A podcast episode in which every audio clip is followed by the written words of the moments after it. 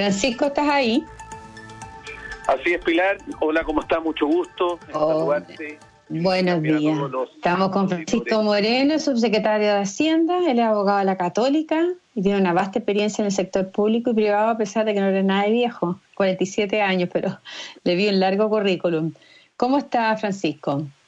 Hola Pilar, ¿qué tal? Gusto saludarte, agradecido por, eh, agradecido por este contacto y saludar, por cierto, a todos los auditores de Radio Agricultura. No, nosotros estamos muy contentos de tenerlo porque la verdad es que el tema del presupuesto en el periodo de pandemia no puede ser más importante, más cuando llevamos cinco meses cayendo a más del 10% de la economía. Y la buena noticia es que creció eh, respecto al mes anterior, en agosto la economía se expandió un 2,8%, pero la mala noticia es que los números siguen siendo todos negativos y que el próximo presupuesto este otro año se ve bien grande, 73 mil millones de dólares eh, Hacienda pidió permiso para, endeudarse por otros 21 mil millones de dólares. Este otro año tendremos el déficit estructural más importante que hemos tenido desde que se creó la regla de, eh, de superávit Em, la, regla de, ¿cómo de equilibrio fiscal. Y eh, la pregunta, Francisco, es que pareciera que la plata es infinita cuando uno ve que el presupuesto aumenta 9,5% este otro año, este año aumentó un 12% real. ¿En verdad tenemos tanta disponibilidad de fondos? Pilar, bueno, la verdad es que la noticia que hemos conocido a partir del martes que en la cadena eh, que hizo el presidente de la República respecto al anuncio de la ley de presupuesto, lo que en primer lugar nosotros intentamos es hacernos cargo de una dificilísima y muy compleja situación económica. Y la verdad es que a mí me gusta, Pilar, mirar esto en perspectiva. Estamos hace ya seis meses con una situación de pandemia global que no habíamos enfrentado sino hasta hace 100 años atrás con la fiebre española. Obviamente eran otras épocas, otros eh, avances de la medicina y sin perjuicio dado que la principal medida de cuidado ha sido que las personas permanezcan en sus casas, hemos tenido que ir adecuando una serie de políticas públicas a través de leyes, a través de medidas administrativas, de modo tal de que en primer lugar apoyemos a las familias de menor recursos, en segundo lugar apoyemos eh, y protejamos las fuentes de empleo, y tercer lugar, cosa muy relevante hasta el día de hoy, por cierto, es cómo vamos fortaleciendo el presupuesto del sector salud. Esos han sido desde el día 19 de marzo, en el cual el ministro Ignacio Briones dio a conocer el primer eh, plan eh, o paquete de medidas económicas para hacer frente a esta situación de pandemia global, esos han sido nuestros objetivos principales. Y ahora nos toca, como todos los años, presentar un presupuesto, una ley de presupuesto del sector público, que ya a partir de ayer se comenzó con la exposición del ministro del Estado, de la Hacienda Pública, hoy día continúa con el informe de finanzas públicas por parte del director de presupuesto y ya a partir del próximo lunes tenemos el trabajo de las distintas comisiones. ¿Cuál es el desafío? Hoy día nosotros estamos poniendo un presupuesto muy potente con un aumento de un 9.5% de gasto público en comparación a este año 2020. Eh, y nos estamos haciendo cargo de que tenemos que reactivar nuestra economía. Este es, Pilar, el presupuesto del trabajo y de la recuperación económica. ¿Y el trabajo por qué? Ya lo ha dicho el presidente de la República varias veces. Hemos perdido, si eh, sumamos los últimos tres, cuatro meses versus lo que fue el año 2019, más de 1.800.000 empleos.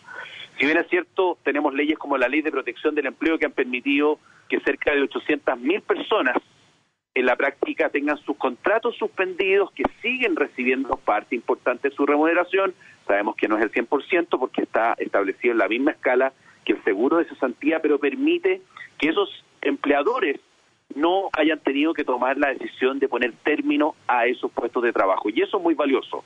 Ahora la pregunta, ¿es suficiente? Obviamente que no. Y por eso es que estamos desplegando una cantidad de medidas muy relevantes, 73.234 millones de dólares, sin lugar a duda de su presupuesto histórico, pero también tiene que ser histórica la respuesta pilar del gobierno enfrentando la décima crisis económica más fuerte de nuestra historia. Veíamos el otro día los números con acá en el equipo del Ministerio de Hacienda y de acuerdo a los registros desde el año 1888, esta es la décima crisis de contracción del PIB más fuerte. La primera fue en el año 1929, 1930 y hoy día, independiente de nuestra situación económica, de nuestro crecimiento, de que tenemos una economía sana, de que efectivamente hemos ahorrado durante un tiempo muy largo y eso yo quiero relevarlo. Eh, eh quiero relevar el hecho de que políticas del año 2000, 2001, que permitieron la creación del Fondo eh, Económico de Estabilización Social y que parte de los recursos que nosotros hemos gastado, obviamente, que han venido de ahí. Ahora, lo que tú señalas, Pilar, sí. ¿Cuánto del fondo COVID que ustedes acordaron con la oposición de 12 mil millones de dólares para enfrentar la pandemia y también dentro de un marco de responsabilidad fiscal ya está gastado? ¿Y cuánto está disponible para este otro año? Muy buena pregunta, Pilar. Exactamente a las 11 de la mañana, el director de presupuesto, Matías Acevedo, en su informe de finanzas públicas, que es la presentación anual del Estado de las Finanzas desde la Dirección de Presupuesto va a dar a conocer esas cifras. Me encantaría darlas a conocer en este momento, pero hmm. ah, tengo que respetar el hecho de que es el director frente a la Comisión Especial Mixta de Presupuesto, que es la instancia obviamente formal, va a, dar información, dar información porque también es importante señalar lo siguiente, nosotros hoy día enfrentamos una situación eh, muy compleja, muy difícil, pero ya desde el día 14 de junio, que fue una fecha especialmente importante, Pilar, ¿por qué? porque generamos un acuerdo, un acuerdo de mirada en común, no respecto a un par de meses, no respecto a un par de millones de dólares, sino que estamos hablando de una mirada en común de 24 meses, desde junio de este año, por cierto, y por otro lado de una cantidad muy relevante de recursos. Si pensamos que el presupuesto total de nuestro país para el próximo año es de 73 mil millones de dólares, bueno, el acuerdo del 14 de junio correspondió a 12 mil millones de dólares en 20 áreas distintas de medidas y una de ellas tan importante como la que dio a conocer el presidente de la República el domingo pasado, que es el subsidio al empleo. Ayer teníamos la oportunidad de reunirnos con distintos eh, dirigentes de micro, pequeñas y medianas empresas, haciéndonos cargo de la situación compleja, difícil, de angustia, de desesperanza que tienen muchos de ellos. El hecho de que exista hoy día, está operativo en la página web subsidioalempleo.cl desde este lunes, eh, la posibilidad de que las empresas postulen a el subsidio, ya sea de, en la línea de contratación, que son 250 mil pesos por cada nuevo trabajador, y 270 mil en caso de que la nueva contratación sea para una mujer, para un joven entre 18 y 24 años o para personas con discapacidad. Eso es una herramienta que nos va a permitir finalmente reactivarnos económicamente, así como también estamos dando un apoyo, porque uno podría decir, bueno, bien por los nuevos puestos de trabajo, en situaciones complejas y difíciles, pero ¿qué sucede con aquellos trabajadores que están hoy día suspendidos en sus funciones? Nosotros queremos que una vez que ya vuelva la actividad económica en las distintas regiones de nuestro país, bueno, esos empleadores tengan tomen la decisión de mantener esos puestos de trabajo. ¿Y qué es lo que hacemos desde el gobierno, desde el Estado? Ese va, eh, hay un subsidio de 160 mil pesos por persona en el caso de que se trate de un trabajador que esté suspendido de acuerdo a la ley de protección del empleo. Eso es una herramienta muy potente, son dos mil millones de dólares y sin lugar a duda que ha sido muy bien recibida por las distintas organizaciones de pymes. Francisco, ¿usted cree que el presupuesto de 2021 no se va a convertir en una nueva batalla campal con la oposición teniendo este marco fiscal y este fondo COVID ya acordado en junio eh, de este año o Da lo mismo, porque en el fondo tampoco ellos cumplieron con, con ese acuerdo y poco después de haberlo firmado estaban pidiendo medidas económicas que no estaban incluidas, como prolongar el subsidio maternal o retiro del 10%. ¿Cuál es su sensación? ¿Que vamos a tener una nueva batalla campal? ¿Van a decir suficiente, poco, eh, letra chica? ¿O va a haber una colaboración para tratar el presupuesto este otro año? Nosotros esperamos, Pilar, que haya una absoluta colaboración, porque si tenemos como punto de partida de la tramitación del presupuesto del sector público el próximo año el acuerdo del 14 de junio, pues bien, obviamente hay una importante cantidad de recursos que no tienen ejecución durante los meses que van de junio a diciembre de este año, sino que continúan. Son 24 meses de una cantidad muy importante de medidas, 20 grupos distintos de medidas que la práctica van a hacer que podamos reactivarnos económicamente. Entonces, ante tu pregunta, yo puedo decir, nosotros esperamos eh, que finalmente la palabra empeñada el 14 de junio no solamente se mantenga, sino que se fortalezca desde el punto de vista de lo que va a ser la tramitación en el Congreso Nacional. Por cierto que estamos abiertos a analizar, a discutir cómo se están eh, finalmente gastando los recursos públicos. El ministro Ignacio Briones ha sido especialmente, eh, eh, lo ha repetido muchas veces, los recursos del Estado son recursos de todos los chilenos. Hay un compromiso desde el punto de vista del mejoramiento de la calidad del gasto público. Hay una serie de medidas que se han ido implementando en esta línea, pero bien sabemos que los compromisos del 14 de junio, más lo que significa el gasto de la administración del Estado en todos sus programas, obviamente eso tiene un número finito y ese número finito son los 73.234 millones de dólares que estamos planteando. Ahora, obviamente, cualquier otra decisión va en la línea de sacarle recursos a alguna partida, algún programa, algún plan y eh, traspasárselos o transferírselos a otro. Entonces, acá no, no hay una cantidad ilimitada de recursos, eh, hay una cantidad, como tal como tú señalaste, importante de, de autorización de gasto público, 21 mil millones de dólares para el próximo año, y tenemos que hacer hacernos cargo de la necesidad de mantener una economía sana y las finanzas públicas también deben ser lo suficientemente sanas para que podamos seguir avanzando como país. Subsecretario Moreno, el ministro había hablado y durante todo el año habló que el presupuesto iba a ser base cero, o sea, decir, que cada ministerio de servicio iba a tener que justificar los, recursos que recibía en vez de pedir recursos adicionales. ¿Eso se olvidó o va a haber algo de eso? Porque entiendo que el 75% del gasto está definido por ley, entonces muy poco el movimiento que tiene el, eh, el Hacienda para mover recursos. Sí, es importante el tema que, planteas, Pilar, por lo siguiente. Para la elaboración del presupuesto, todos los organismos relacionados con el Estado eh, debieron realizar tres escenarios presupuestarios con un máximo de un 80%, un 85% y un 90% de los valores consignados en la ley de presupuesto de este año.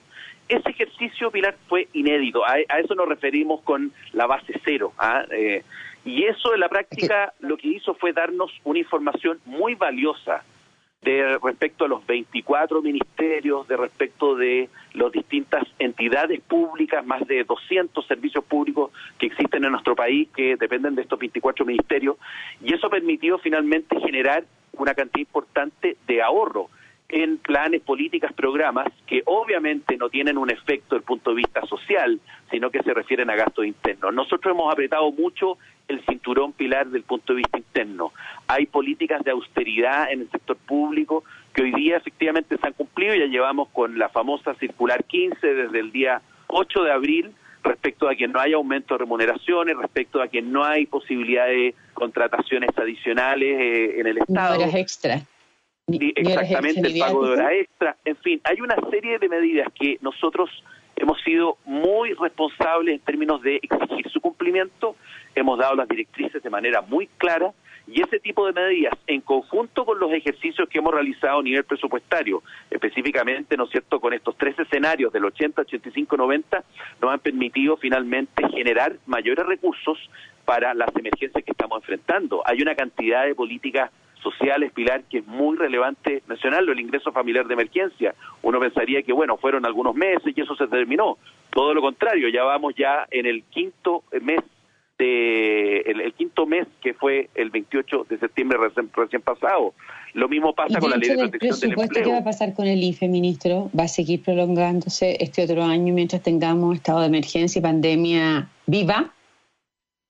Bueno, ahí nosotros hemos, oh, como gobierno, señalado, eh, digamos, no hay información al respecto. Hubo un anuncio hace algunas semanas atrás por parte del ministro Briones como por parte de la ministra Rubilar de continuar de una manera acotada ¿ah? dentro de este año 2020. Ahora bien, nosotros sabemos y lo que esperamos es que en esta reactivación económica y que es fundamental para el desarrollo eh, actual y futuro, necesitamos que eh, los comercios vuelvan a abrir, necesitamos que las personas vuelvan a sus trabajos, siempre tomando todas las medidas eh, sanitarias correspondientes. Y es por eso que desde el Ministerio de Salud hay un plan muy claro a ese respecto, hemos ido avanzando en muchas comunas, hay otras comunas que efectivamente están enfrentando una situación compleja, difícil, el rubro gastronómico también hay que relevar la importancia que ha tenido desde el punto de vista de la última semana, ya hemos visto reabriendo locales, ocupando veredas, ¿ah? eh, la comuna Providencia, el sector Barrio Italia, eh, me tocó ir el fin de semana pasado y daba gusto ver que las personas cumpliendo las normas sanitarias necesarias y básicas eh, podían obviamente concurrir a los locales y vimos eh, obviamente que esta demanda interna se está reactivando. De hecho, eh, la proyección que hace el, Ministerio de Hacienda respecto a la demanda interna el próximo año es que crecería en un 6,5%. Ahora, efectivamente, el shock que se produjo este año de un menos 7,7% es algo complejo, es algo difícil y hemos estado apoyando en una serie de medidas que van directamente a los sectores más vulnerables, pero también en la, en la, línea justamente de proteger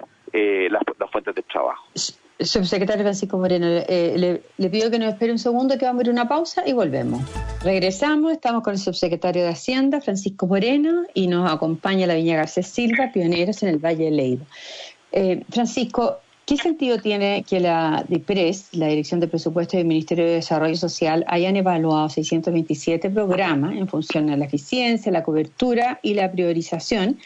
si, si no se van a poder cerrar aquellos programas que no cumplen con los objetivos para los cuales fueron creados, con una economía que se desploma, porque la oposición ha advertido que no aceptarán que se cierren programas y el gobierno ha respondido que no van a despedir a nadie.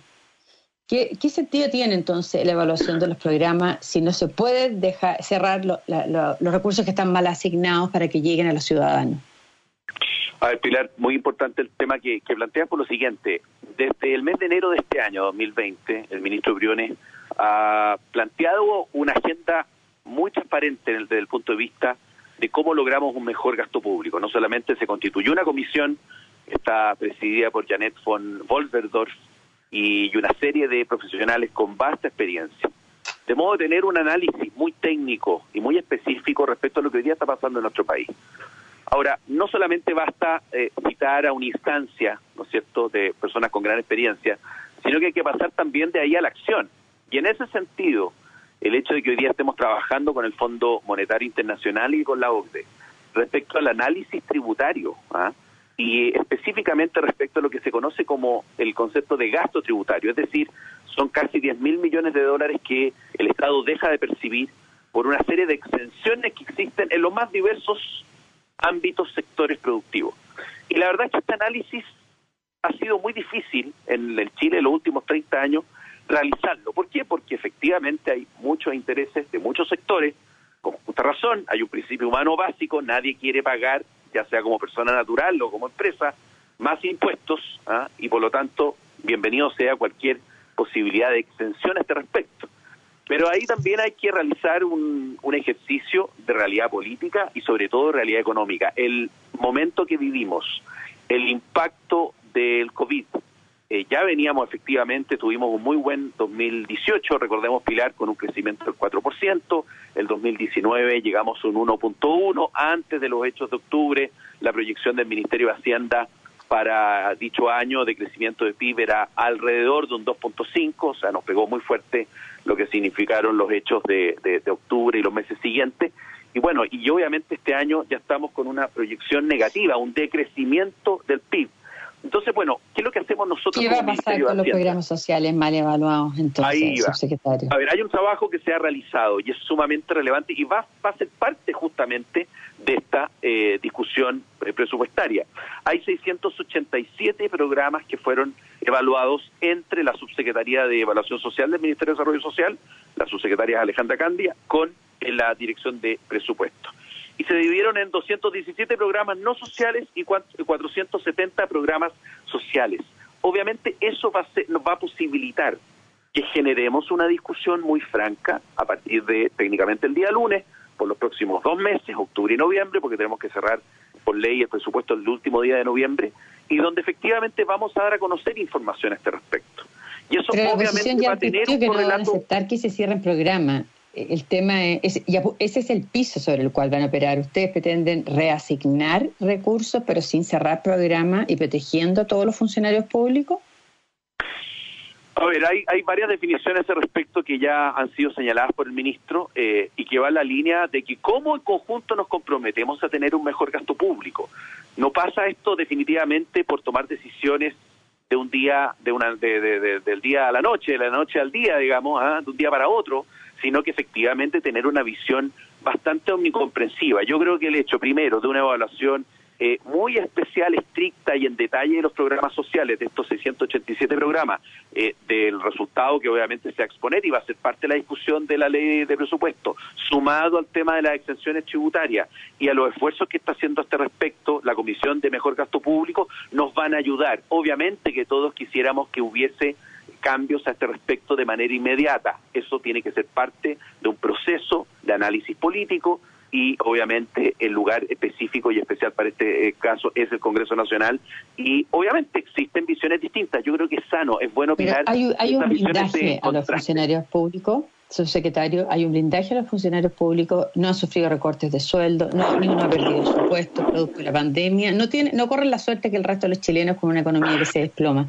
A ver, sin duda, sin duda, y eso lo hemos conversado en los distintos ministerios con los mismos funcionarios, sabemos que así como la labor que desarrollan los 24 ministerios y cada uno de los servicios públicos en las 16 regiones de nuestro país es clave y fundamental. Y es por eso que la función pública no se puede detener. Por eso no existe la ley de protección del empleo para el, para el sector público. Obviamente no tiene ningún sentido, todo lo contrario. Y efectivamente tienen una seguridad al punto de vista de que van a recibir su remuneración, a diferencia de lo que ha sucedido, ¿no es cierto?, en muchos sectores del sector eh, privado. Bueno, eso técnicamente lo que tiene que producir es un compromiso a fondo de todos y cada uno de los funcionarios. La gran mayoría de los funcionarios públicos realiza un trabajo profesional, abnegado y que finalmente está disponible para atender las necesidades de la ciudadanía. Y por cierto que tenemos que seguir mejorando y eso va en la línea de poder mejorar los instrumentos que dicen relación con la evaluación del desempeño de esos funcionarios. Eso va en la línea de la modernización del Estado. Hemos avanzado, por cierto, que nos gustaría haber avanzado mucho más. Estamos en un eh, escenario de contingencia muy complejo, que comenzó básicamente en octubre del año pasado, pero no vamos a eh, cegar en nuestros esfuerzos para seguir modernizando el Estado y eso tiene una agenda muy potente a este respecto y que la hemos compartido con la Agrupación Nacional de Empleados Fiscales. Ellos tienen obviamente visiones distintas. Queremos plantear, ya lo ha dicho el ministro, eh, el teletrabajo en el sector público, eso va a ayudar sin lugar a dudas con todas las garantías suficientes y necesarias y con todos los derechos que los funcionarios tienen. Pero tenemos hoy día reformas a la administración pública que están pendientes y estamos trabajando en ellas. Eh, Francisco, usted ha dicho que reactivar es condición esencial para poder eh, reordenar las cuentas y supongo que bajar un poco el gasto, en el, que, en el tren de gasto en el que está metido este país, que solo este otro año va a gastar 3 mil millones en intereses de la deuda pública. Eh, el debate constitucional, ¿cree usted que puede actuar como freno de la recuperación económica? A ver, acá lo importante, Pilar, es señalar que tenemos discusiones diversas, distintas, en sedes de diferentes también y en tiempos obviamente que no son los mismos. Uno es la discusión del presupuesto que vamos a comenzar y ya comenzamos, ¿no es cierto?, en estos días de esta semana. Eh, obviamente ahí va a quedar finalmente un itinerario respecto a lo que va a ser el gasto público el próximo año. Y efectivamente hay un plebiscito el 25 de octubre y en función de la opción que gane, está la posibilidad, ¿no es cierto?, de que se constituya, digamos, una, una instancia que la convención constituyente, convención mixta, o en su defecto que los eh, cambios se realicen, ¿no es cierto?, por el Congreso Nacional que va a ser elegido el 21 de noviembre del próximo año. En todos esos escenarios nosotros tenemos que tomar en consideración lo que ha sido el desarrollo económico de nuestro país en los últimos 30 años. Siempre perfectible, siempre mejorable, pero tenemos que hacernos cargo finalmente de que le hemos podido dar a la gran mayoría de los chilenos una mejor calidad de vida. Que todavía falta, por cierto que falta muchísimo. Que todavía tenemos que seguir mejorando la focalización del gasto social y el gasto público, sin lugar a dudas. Que tenemos que generar ahorros en muchas cosas que hoy día efectivamente podríamos seguir haciéndolas, Así es, y por eso es que planteamos una reforma muy importante al sistema de compras públicas, que uno podría decir es algo acotado, pero básicamente son 11 mil millones de dólares que gasta el Estado de Chile en bienes y servicios. ¿De qué manera con eso ayudamos también a la reactivación? Entonces la discusión que vamos a tener, estamos teniendo, bueno, obviamente nosotros esperamos que se haga cargo finalmente de lo que han sido estos 30 años de crecimiento económico en distintos gobiernos de distintos signos y que nos ha permitido avanzar y crecer como país. La disminución de la pobreza y de las urgencias sociales que los que vivimos en la época de los 80 conocimos, obviamente que no tienen nada que ver con la realidad actual. Siempre el compromiso social del gobierno. El compromiso. No, yo, yo, yo soy de los que yo soy de los que no ha manifestado su posición a este respecto eh, y ya cuando cuando salga el gobierno en su momento ahí, ahí ya lo podré señalar con mayor claridad, pero lo que importa y, lo que estamos hoy eh, día... ¿Ve un riesgo a la recuperación económica en el debate constitucional en la forma en que se lleve? Por ejemplo, que se repitan los no acuerdos que hemos visto esta semana eh, dentro de la oposición, que hubo cero acuerdo para la inscripción de primarias. Si esto se repite después en, el escenario constituyente, ¿podemos tener un problema de recuperación económica, la falta de acuerdos para, para trazar una hoja futura em, de lo que va a ser la constitución de este país? Es que, Pilar, yo no conozco otro camino que nos permita encontrarnos respecto a objetivos comunes que no sea a través del diálogo, a través de la democracia representativa y de los acuerdos. Si miramos lo que fue desde el año 1990 en adelante, el desarrollo económico de nuestro país, el desarrollo político, pasó exclusivamente por la capacidad de los diversos sectores en el Congreso, junto con el gobierno, de encontrarse en mínimos comunes. Eh, por lo tanto, eh, ante el escenario de que no existan esos acuerdos, obviamente es una cosa evidente. No podemos seguir avanzando como país si no tenemos acuerdos sobre los temas fundamentales y esenciales. Yo espero que de los distintos sectores políticos haya la mayor apertura para hacer un análisis desapasionado y ojalá lo más técnico posible las materias que son técnicas y también político, pero tomando en consideración los enormes avances de los últimos 30 años. ¿Tiene alguna posibilidad de prosperar la iniciativa de que haya un nuevo retiro de otro 10% de los fondos para las jubilaciones de los chilenos? Al Pilar, nosotros hemos sido sumamente claros, lo ha señalado el ministro Ignacio Briones en muchas oportunidades. Eh, y la verdad es que es bien paradójico que en meses en los cuales estuvimos discutiendo lo que significó eh, la mejoría en las pensiones, recordemos lo que fue la tramitación del presupuesto de este año, porque de repente a veces la, memoria nos falla. Eh, ahí tuvimos un acuerdo, un acuerdo muy importante en una serie de medidas sociales, de modo a hacer frente a la situación que estábamos viviendo, y una de ellas fue un aumento importante de la pensión básica solidaria. Y el problema número uno que se presentó y que las personas decían que decía relación con los hechos que vimos en octubre, noviembre, bueno, decía relación con la situación de los adultos mayores. ¿Cómo mejoramos las pensiones? Si la pregunta es, ¿estamos mejorando las pensiones a través de los retiros, ya no solamente el primero, sino que este segundo que se plantea, la respuesta evidente y lógica es un rotundo no. Y esa es nuestra preocupación, porque finalmente lo que tenemos que pensar es que estos recursos que están en cuentas de capitalización individual finalmente tienen un eh, objetivo distinto. Y es por eso que como gobierno hemos insistido en que al mismo tiempo en que se planteó el proyecto de ley, nosotros estábamos saliendo con medidas tan importantes como el ingreso familiar de emergencia y al mismo tiempo con el bono de clase media, es decir, auxiliando económicamente con transferencias directas de recursos para que las familias chilenas y especialmente las más vulnerables estuvieran en condiciones de hacer frente a la difícil situación económica que estamos viviendo técnicamente desde mediados del mes de marzo subsecretario Francisco Moreno, tenemos que irnos, pero no puedo dejar de preguntarle, porque usted, usted es sobrino de Jaime Guzmán. ¿Lo sorprendió eh, eh, la frase de Pablo Longueira señalando que perdonaría a los asesinos, que los dejaría libres? ¿O esperaban algo por el estilo? A ver, Pilar, yo eh, la tarde del domingo y después de una conversación familiar quisimos aclarar un punto. yo lo manifesté. Lo hicieron, que no están de acuerdo con Pablo, pero lo, y la verdad es que y la verdad y, lo reitero obviamente lo mismo que señalé en, aquella oportunidad eh, no nos representa una vocería que vaya en una línea distinta a lo que la familia ha venido realizando durante los últimos 30 años ¿ah? desde el año 1991 que hemos sostenido que hay una red de protección que lamentablemente ha aplicado no solamente para el caso de Galvarino a Pablaza que está en Argentina y que a pesar de los enormes esfuerzos que hemos hecho y del dictamen de la sentencia, en este caso, o de la aprobación de la, de la, solicitud de extradición de parte de la Corte Suprema Argentina, nos hemos eh, encontrado con un muro, ¿ah? un muro a ese respecto. Y lo mismo sucedió en su momento con Ricardo Palma Salamanca, que hoy día eh, obviamente se está asilado políticamente en Francia, eso lógicamente que nos produjo un dolor muy importante, pero eh, está muy clara la postura de la familia y ha sido la misma durante los últimos 30 años. Francisco Moreno, subsecretario de Hacienda, muchas gracias por la entrevista. Que tenga un buen fin de semana.